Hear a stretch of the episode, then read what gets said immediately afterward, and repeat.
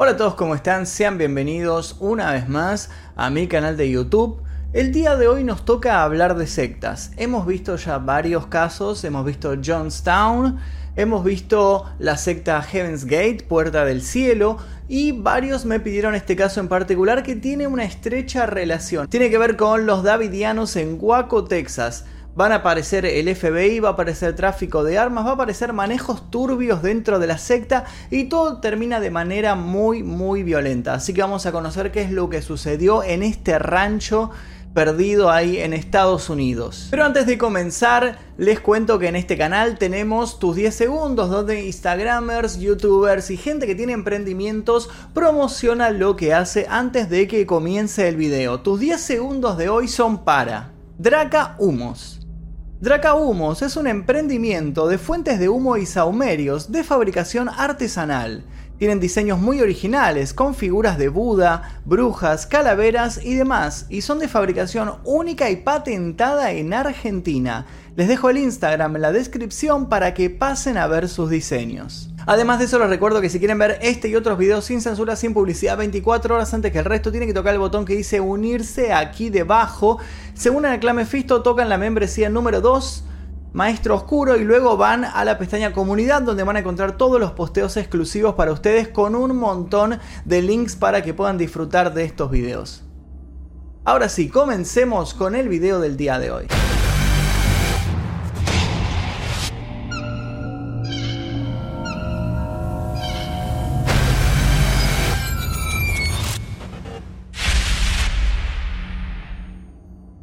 Hace 25 años sucedió un hecho que mantuvo en vilo a Estados Unidos y a todo el mundo en general durante 51 días. El FBI rodeó el rancho de la secta de los Davidianos debido a una denuncia por tráfico de armas, que concluyó en un tiroteo y en un trágico final. Antes de comenzar a hablar de los davidianos, tengo que contarles que en Estados Unidos funcionan más de 1500 movimientos religiosos. Los davidianos en particular son un grupo disidente de la iglesia adventista del séptimo día. En 1929, un inmigrante búlgaro llamado Víctor Jutev, que se había bautizado en el año 1919 en esta iglesia adventista del séptimo día en el sur de California, afirmó que tenía un nuevo mensaje para todos. Presentó este punto de vista en un libro que escribió que se llama La vara del pastor, los 144.000, una llamada para la reforma. Los líderes adventistas, por supuesto, cuando se enteraron de este libro que él había sacado, de su punto de vista, lo rechazaron enseguida por ser contrario a las enseñanzas básicas de sus creencias. En noviembre de 1930, Víctor Jutev y todos sus seguidores fueron expulsados de la iglesia adventista y crearon otro grupo ajeno a esta organización. En 1935, Jutev estableció un rancho en donde fundó su secta situado en Waco, Texas. Y en ese momento su grupo se hizo conocido como La Vara del Pastor, como se llamaba su propio libro. En 1942 renombró a su secta como los Davidianos, indicando que creía en la restauración del reino de David, del rey David en Israel. Después de la muerte de Víctor Jutef en 1955, una parte de su secta muy fiel a sus creencias continuó obedeciendo a su mujer llamada Florence. Convencida del apocalipsis inminente que estaba a punto de llegar, Florence Hutef reunió a cientos de seguidores en Mount Carmel Center en el año 1959.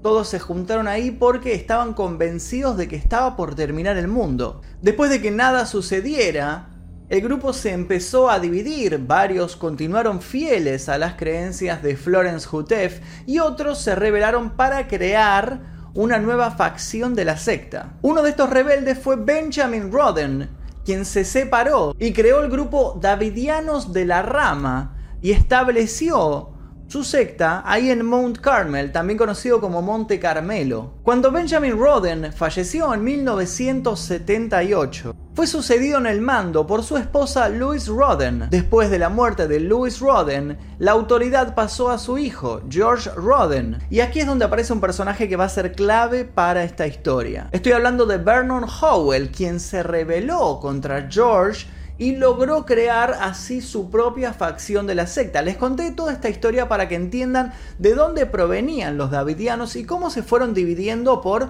diferencias en las profecías, en lo que cada uno creía. La llegada de este personaje llamado Vernon Howell a la secta sucedió en el año 1981 y primero fue bien vista por todos. Apenas llegó, Howell tuvo una aventura amorosa con Louise Roden, esta señora que por ese entonces tenía aproximadamente 60 años, él tenía 20 años, ella estaba viuda, su marido había muerto y le había heredado el poder de manejar a toda esta secta, y él decidió entrar a esta congregación, obviamente como amante de la jefa. La excusa de Howell para acercarse a esta mujer es que la convenció de que él había tenido algo así como una profecía y que le dijo que juntos iban a engendrar a un bebé que iba a ser el elegido, iba a ser el nuevo Mesías. Por supuesto, nada de esto sucedió. En realidad, lo que Howell quería era manejar a toda la secta, por eso quería ganarse la simpatía de esta mujer.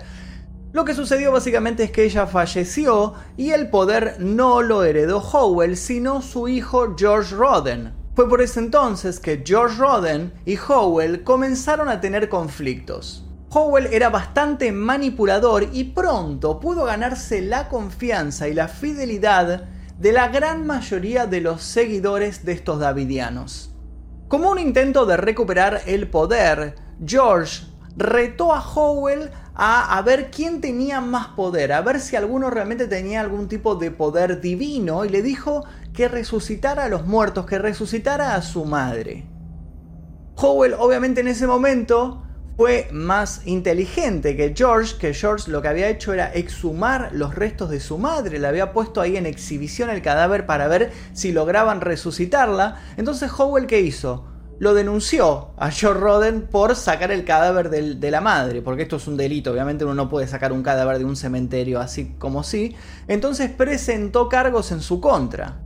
La cuestión es que él estaba convencido de que iba a ir preso George por haber hecho esto, pero la policía medio que no le prestó mucha atención porque como eran loquitos de una secta es como que no se quisieron meter, dejaron que se arreglen ellos mismos, ya que en sí no había sido un delito súper, súper grave, no había habido ningún crimen ni nada por el estilo, entonces dijeron, bueno, que se manejen ellos. Entonces, ¿qué hizo Owell? Ya impaciente por obtener el poder de los Davidianos, reunió a todos sus fieles, les dio armas a cada uno, hizo algo así como un golpe de estado. Se rebeló contra George y fueron todos armados al rancho, lo apuntaron y le dijeron que se fuera, que estaba totalmente destituido.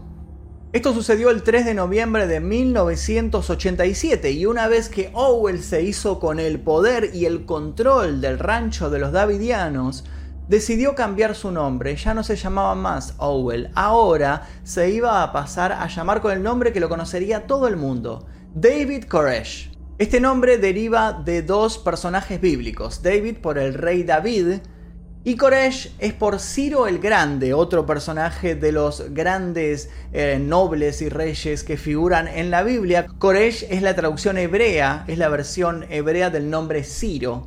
Si revisan alguna Biblia que, traducida al español lo van a encontrar como Ciro el Grande y en hebreo dice Koresh. La cuestión es que este David Koresh llegó a lo alto de la secta y comenzó a hacer uso y abuso de su poder. En 1989 utilizó la excusa de ser este líder espiritual para tomar varias novias espirituales. Él decía que su meta era crear un linaje de grandes gobernantes del mundo, dispersar a sus hijos por todo el planeta para que los davidianos llegaran al poder y así pudieran gobernar a todo el mundo. El problema es que varias de estas novias que él tomó eran menores de edad. Esto por supuesto le creó un gran problema legal que utilizó a su favor el FBI para realizar el allanamiento.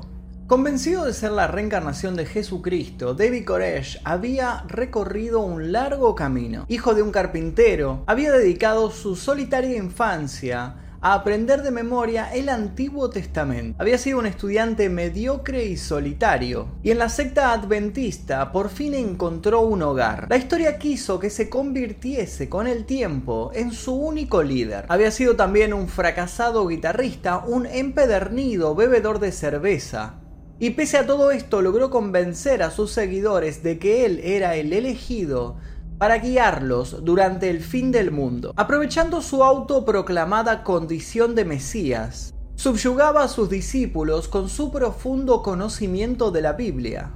Era así como lograba convencer a las mujeres de su congregación para que tuvieran sexo con él con la excusa de que él era el elegido y de que iban a engendrar al nuevo Mesías. A los 33 años, debido a sus creencias poligámicas, tuvo 15 esposas al mismo tiempo. Debido a su gran carisma y a su facilidad para manipular las mentes de las personas, todos los días llegaba un creyente nuevo al rancho de los Davidianos, que día a día iba acrecentando su número de fieles. Mientras tanto, él convencido de que se acercaba el fin del mundo, había empezado a comprar armas. Había realizado una compra de armamento de 250 mil dólares para estar prevenidos para la llegada del mal durante el juicio final. La misma estrategia que habían utilizado los líderes de sectas que hemos estudiado también en este canal en casos anteriores, lo mismo. Él había utilizado este dinero no para comprar hectáreas de tierra como había sucedido con Johnstown, sino para comprar armas. Estas armas las guardó en el rancho y les enseñó a sus adeptos a manejarlas. Pero claro que todo lo que sucedía ahí dentro no pasaba desapercibido para la gente de Texas. Un periódico local había publicado una noticia que según sus propios informes, David Koresh abusaba de niñas menores de edad en su rancho en Monte Carmelo. Este informe además decía que todos vivían como una comunidad dentro de este rancho y que eran una secta pseudo religiosa. De hecho, este mismo medio de comunicación estaba a punto de publicar un informe completo que había logrado conseguir un periodista que se había infiltrado de cierta manera dentro de la secta, pero justo, justo sucedió el asedio y la secta salió a la luz para todo el país. En 1992, las autoridades federales, tras recibir información de que estaban almacenando ametralladoras, decidieron abrir una investigación. Al final de ese mismo año, sospechando que la secta había convertido de manera ilegal armas semiautomáticas en automáticas, lograron confiscar una caja que el correo estaba haciendo llegar a los davidianos, la abrieron y cuando la destaparon encontraron un montón de granadas dentro. Obviamente que sacaron fotografías, redactaron un informe, la caja fue cerrada nuevamente y se las hicieron llegar para que no sospecharan nada. Pero, gracias a haber confiscado esta caja de granadas, lograron una orden de allanamiento para poder presentarse dentro del rancho. En vísperas de la tragedia y en el cual sería su último refugio, David Koresh había reunido junto a él a numerosos adultos, pero también a un gran número de niños. Y unos con otros se decidió armarlos y entrenarlos para convertir este rancho en Monte Carmelo en una fortaleza inexpugnable. El 28 de febrero de 1993, el Departamento de Tabaco, Alcohol y Armas de Fuego organizó una redada en el rancho de los Davidian. Esta redada obviamente fue con la excusa de que estaban traficando armas de manera ilegal y tuvo el saldo trágico de cuatro agentes muertos y cinco davidianos. Los agentes se habían acercado al rancho utilizando camiones camuflados como si fueran camiones de ganado y de alguna manera que no se sabe bien cómo comenzaron los disparos. No existe un informe sobre quién fue el que disparó primero, si fueron los agentes o fueron los davidianos, ni por qué sucedió el tiroteo. Pero lo cierto es que este tiroteo tuvo una repercusión enseguida y numerosos medios de comunicación se hicieron presentes en el lugar. Fue allí donde se popularizó el título amarillista de El Rancho del Apocalipsis. En vivo y en directo a través de la cadena CNN, David Koresh habló de los siete sellos del Apocalipsis. Los periodistas obviamente le hacían preguntas sobre la incursión que habían sufrido esa mañana sobre la presencia de los agentes en su rancho. Además le preguntaban cuántos heridos y cuántos muertos había dentro de su grupo y si pensaba entregarse. Koresh contestó rápidamente a esta serie de preguntas, dijo que él estaba herido, que habían matado a una de sus hijas y que había varios muertos y heridos dentro de su grupo, pero que no pensaban entregarse, y luego siguió desvariando sobre el fin del mundo y las profecías bíblicas. Era claro que él quería aprovechar el tiempo en CNN para citar estos pasajes bíblicos, en especial los del Apocalipsis. Decía que él era el Cordero y que era el elegido para romper los siete sellos que al abrirlos desatarían el apocalipsis en el mundo. David Koresh decía que los davidianos en ese momento estaban a punto de abrir el quinto sello. Desafiaba a los líderes religiosos y a los expertos de la Biblia de todo el mundo a viajar hasta Texas y debatir con él. Y en especial decía que los retaba a tratar de igualar su comprensión sobre los sellos del Apocalipsis. La conversación con CNN duró 45 minutos. Frente a las cámaras, Koresh citó, Cuando abrió el quinto sello, vi debajo del altar las almas de los degollados a causa de la palabra de Dios y del testimonio que mantuvieron. Se pusieron a gritar con fuerte voz, ¿hasta cuándo? Señor, dueño santo y veraz, vas a estar sin hacer justicia y sin tomar venganza por la sangre de los habitantes de la tierra. Entonces se le dio a cada uno un vestido blanco y se les dijo que esperasen todavía un poco hasta que se completara el número de siervos y de hermanos que deberían morir como ellos. Para ese momento los davidianos se habían fortificado y la policía no logró cercar la zona, por lo que finalmente, tras retirarse, intentaron hacer contacto directo con David Koresh. El FBI tomó el mando de este asalto poco después del ataque inicial y durante los siguientes 51 días. En este tiempo intentaron presionar a los miembros de la secta para que se rindieran. Las túnicas que vestían los davidianos durante los 51 días que duró el asedio serían para el FBI un blanco perfecto para dispararles. Y que obviamente cada vez que alguno de ellos recibía un impacto, devolvían la agresión hacia los agentes que estaban apostados entre los árboles, la maleza y entre todo lo que habían armado alrededor del rancho. Durante estos largos días murieron miembros de los federales y también de los davidianos. De vez en cuando se conseguía un alto en el fuego para intentar lograr una mediación que pusiera un alto al conflicto, pero ninguna dio resultado. Los asaltantes no solo utilizaban armas de fuego y gases lacrimógenos, sino que también recurrieron a lo que se llama la guerra sucia. Para lograr esto no dudaron en cortar la luz, el agua y el suministro de alimento al mismo tiempo que, llegada la noche, potentes reflectores barrían toda la zona impidiéndoles dormir.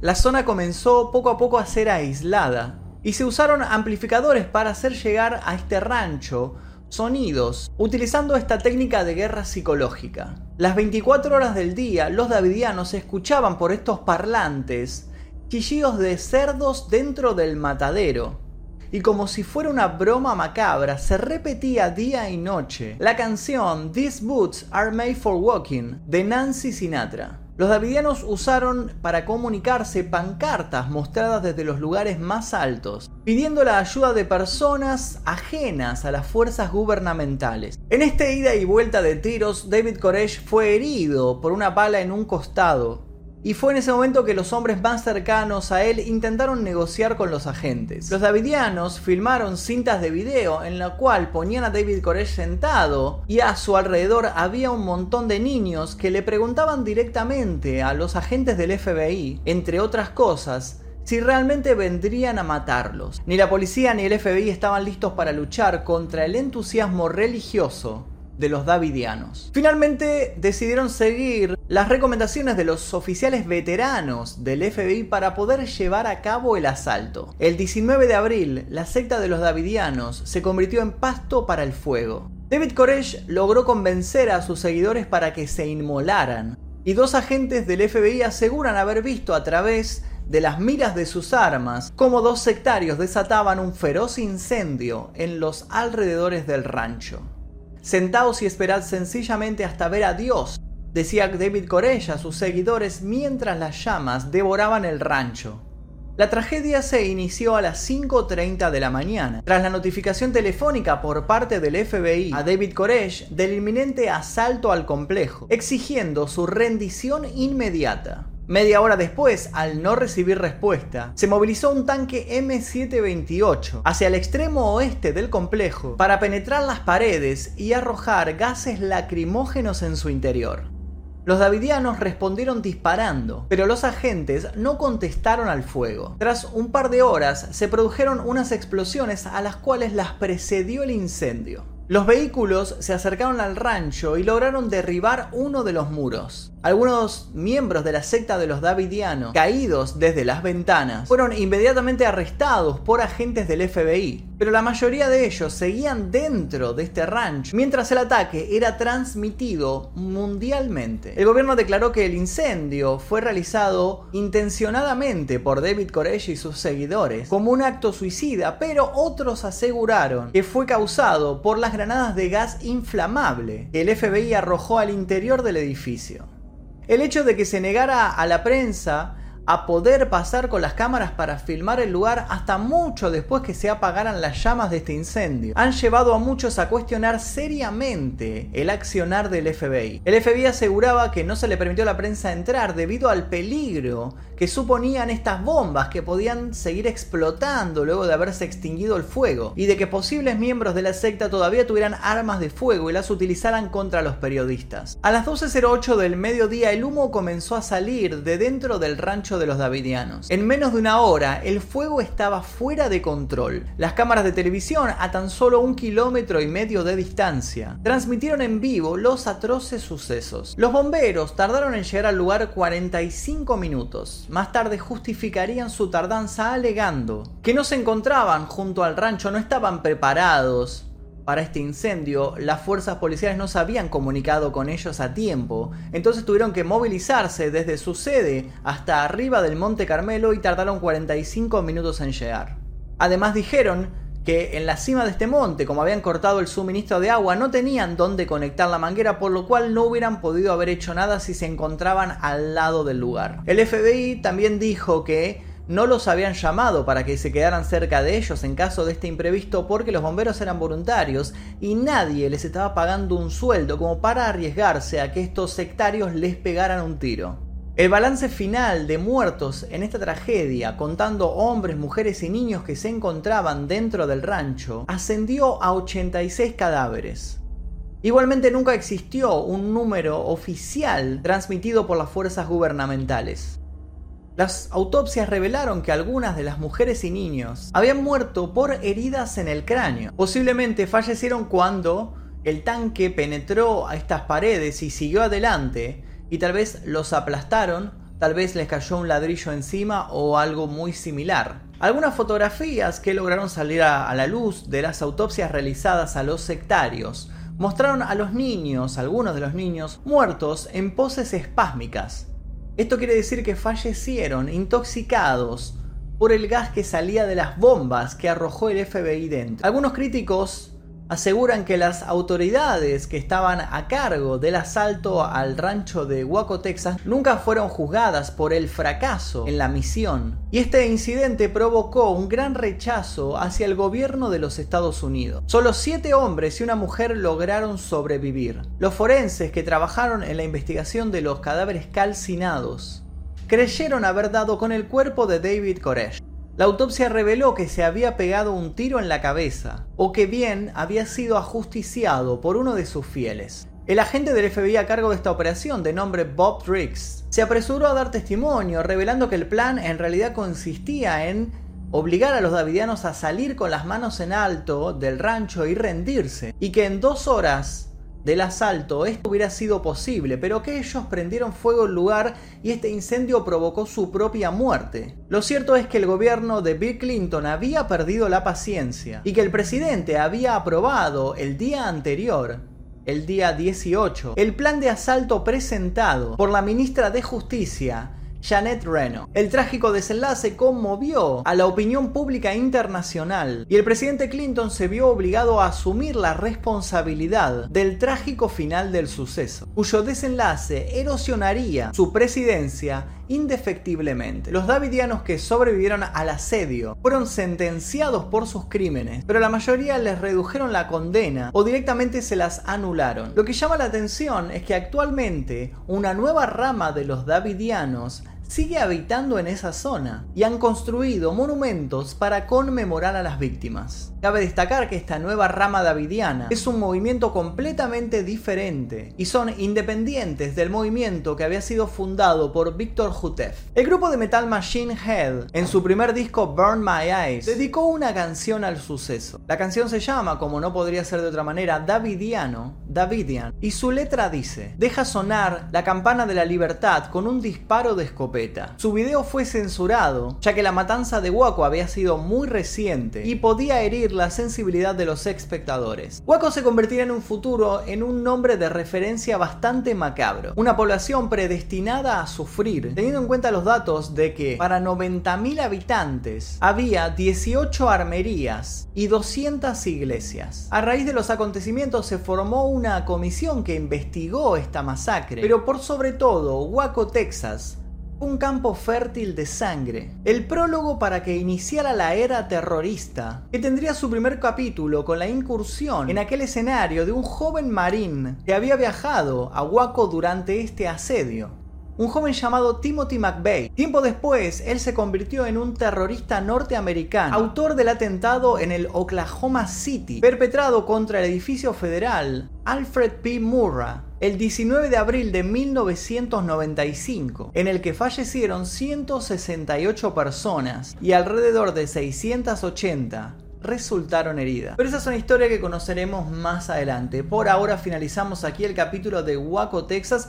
Debo decirles que me resultó un poco difícil conseguir información en particular sobre este caso fue mucho más difícil que los casos anteriores como Heaven's Gate o como Jonestown, que hay un montón de notas, documentales y demás. Este caso está un poco tapado, debo decirlo, entonces se me complicó un poco encontrar eh, cómo fue el asedio, cómo sucedió minuto a minuto, pero bueno, intenté armar una mini crónica por lo menos para que sepan qué es lo que sucedió en ese lugar. Eso es todo por el día de hoy. Recuerden que pueden ver este y otros videos sin censura, sin publicidad, 24 horas antes, tocando el botón que dice unirse aquí debajo, haciéndose miembro del clan Mephisto. Yo les aseguro que no nos vamos a encerrar en ningún rancho, no les voy a regalar armas ni nada parecido, simplemente les voy a compartir estos videos para que charlemos al respecto. Mi nombre es Magnum Mephisto, nosotros nos veremos seguramente en el próximo video. Adiós.